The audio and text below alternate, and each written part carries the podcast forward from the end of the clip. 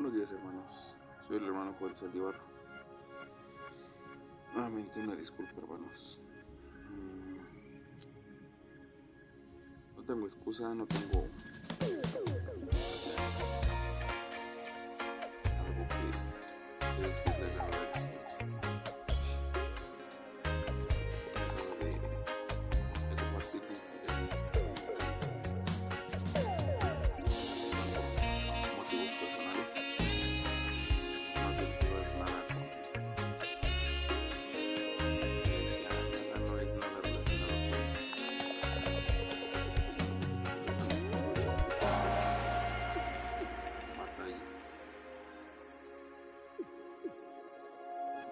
Afanes.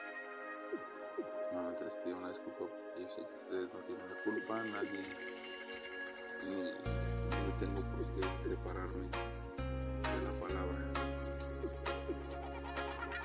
Una disculpa a todos y empezamos, continuamos con el tema de adoración. Adoración se puede decir es parte 2.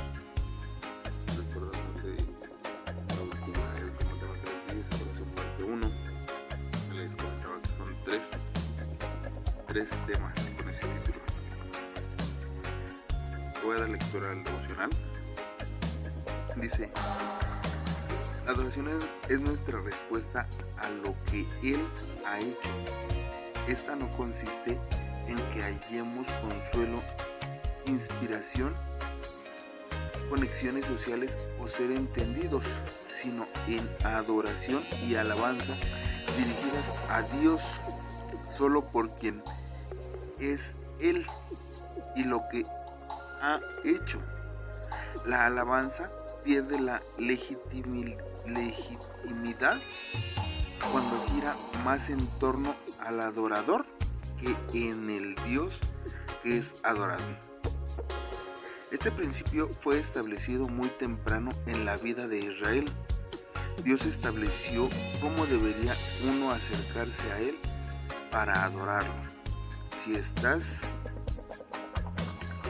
si estas condiciones se cumplían, Él prometió habitar entre ellos. Esto lo encontramos en Éxodo 29, versículo 45. Luego el templo fue construido de acuerdo a las instrucciones de Dios para ser el lugar donde Él se encontraría de manera única con su pueblo. Pero sucedió que su pueblo se dividió en dos tras el reinado de Salomón. Fue el juicio de Dios sobre Salomón. Esto está en Primero de Reyes, capítulo 9 del versículo 11 al 13. Jeroboam antes estableció lugares rivales de adoración en el reino del norte. Temía que si el pueblo fuera al sur, a Jerusalén a adorar, perdería el control sobre sus subsidios. Nuevamente esto encontramos en Primera de Reyes 12 del versículo 25 al 33. Él había inventado esta estrategia, se nos dice, de su propio corazón. En Primera de Reyes 12, versículos 30, versículo 33. Esta es una respuesta no a Dios del modo en que... Perdón.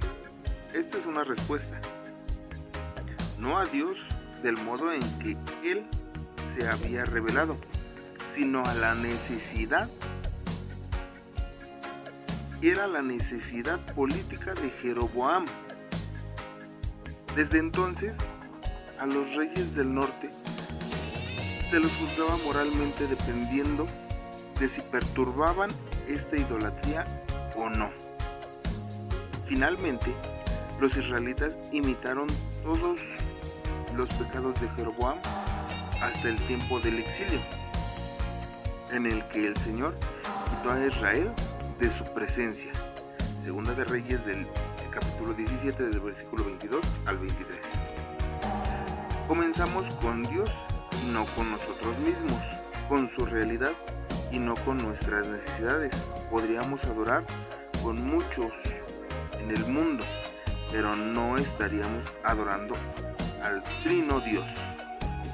La verdadera adoración puede surgir solo de parte de las personas redimidas y es la única aceptable si, aceptable si es acorde con la revelación que Dios ha dado de sí mismo en la escritura. La adoración bíblica es reconocer quién es Él antes de que pensemos en lo que necesitamos o en lo que queremos y conocerle a Él en nuestra adoración es precisamente conocerle en su carácter y por lo que ha hecho en la historia de la redención. La adoración debe centrarse en lo que conocemos de Dios, en su santo amor, adorar al Señor como nunca antes. Nuestra adoración debe volver a Él y debe celebrar las obras de su santo amor. Esto mismo a fin de que, a fin de cuentas, será la canción eterna. Lea Apocalipsis 5, versículos 9 y 10, también el capítulo 7, del 15 al 17, y del el capítulo 19, del 6 al 8. Dice en Éxodo 29, el primer versículo que di, bueno, que está marcado aquí en el, en el devocional, dice, y, habitaré entre los hijos de Israel y seré su Dios. El de los versículos del de libro de Apocalipsis 5 del, del el 9 y el 10 dice, y cantaban un nuevo cántico, diciendo, digno eres de tomar el libro y de abrir sus sellos, porque tú fuiste inmolado, y con tu sangre nos has redimido para Dios, de todo linaje y lengua, y pueblo y nación, y nos has hecho para nuestro Dios reyes y sacerdotes, y reinamos sobre la tierra.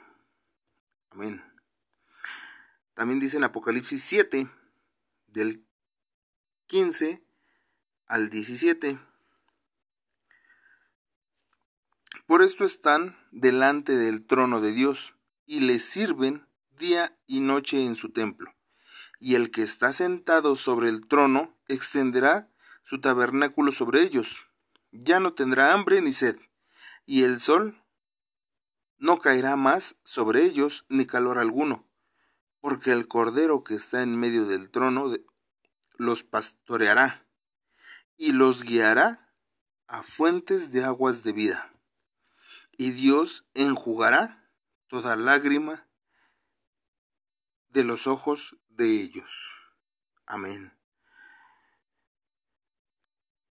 Apocalipsis 19 del versículo 6 al 8 dice, Y oí como la voz de una gran multitud como el estruendo de muchas aguas, y como la voz de grandes truenos que decía, Aleluya, porque el Señor nuestro Dios Todopoderoso reina.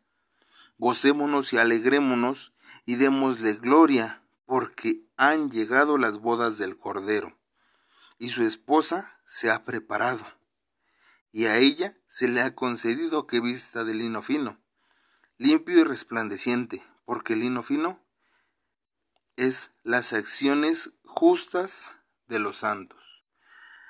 Amén, hermanos.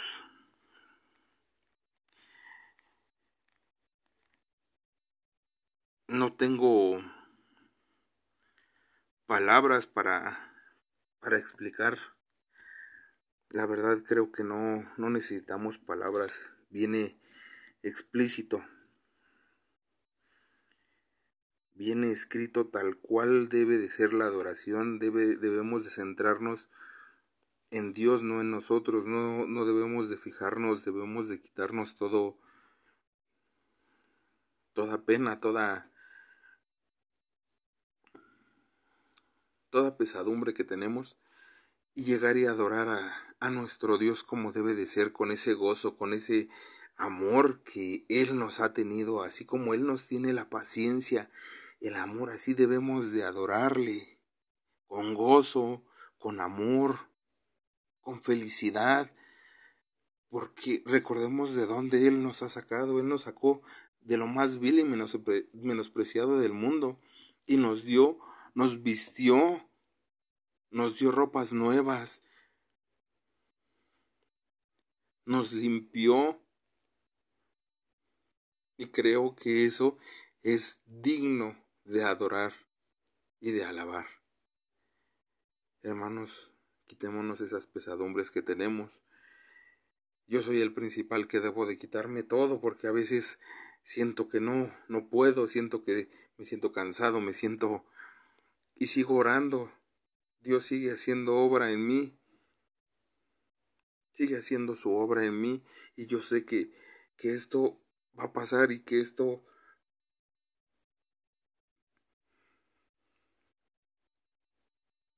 es algo que tal vez no sé cómo explicarlo, no sé cómo decirlo. No sé si alguno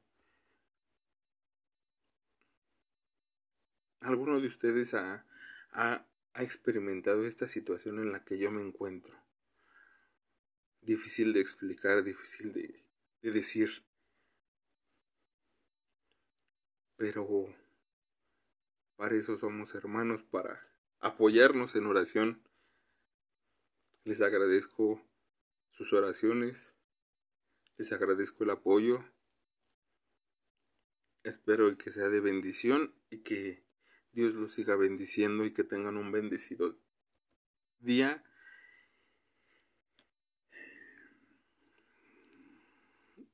Y pues Primero Dios, nos vemos el domingo, hermanos. Dios los bendiga. Que tengan una excelente semana. Estamos a media semana, gracias a Dios. Y creo que ha sido de bendición esta semana y seguirá siendo de bendición. Dios los bendiga, gracias por sus oraciones, gracias por su apoyo. Y que Dios los siga bendiciendo y colmando de, de mucho amor.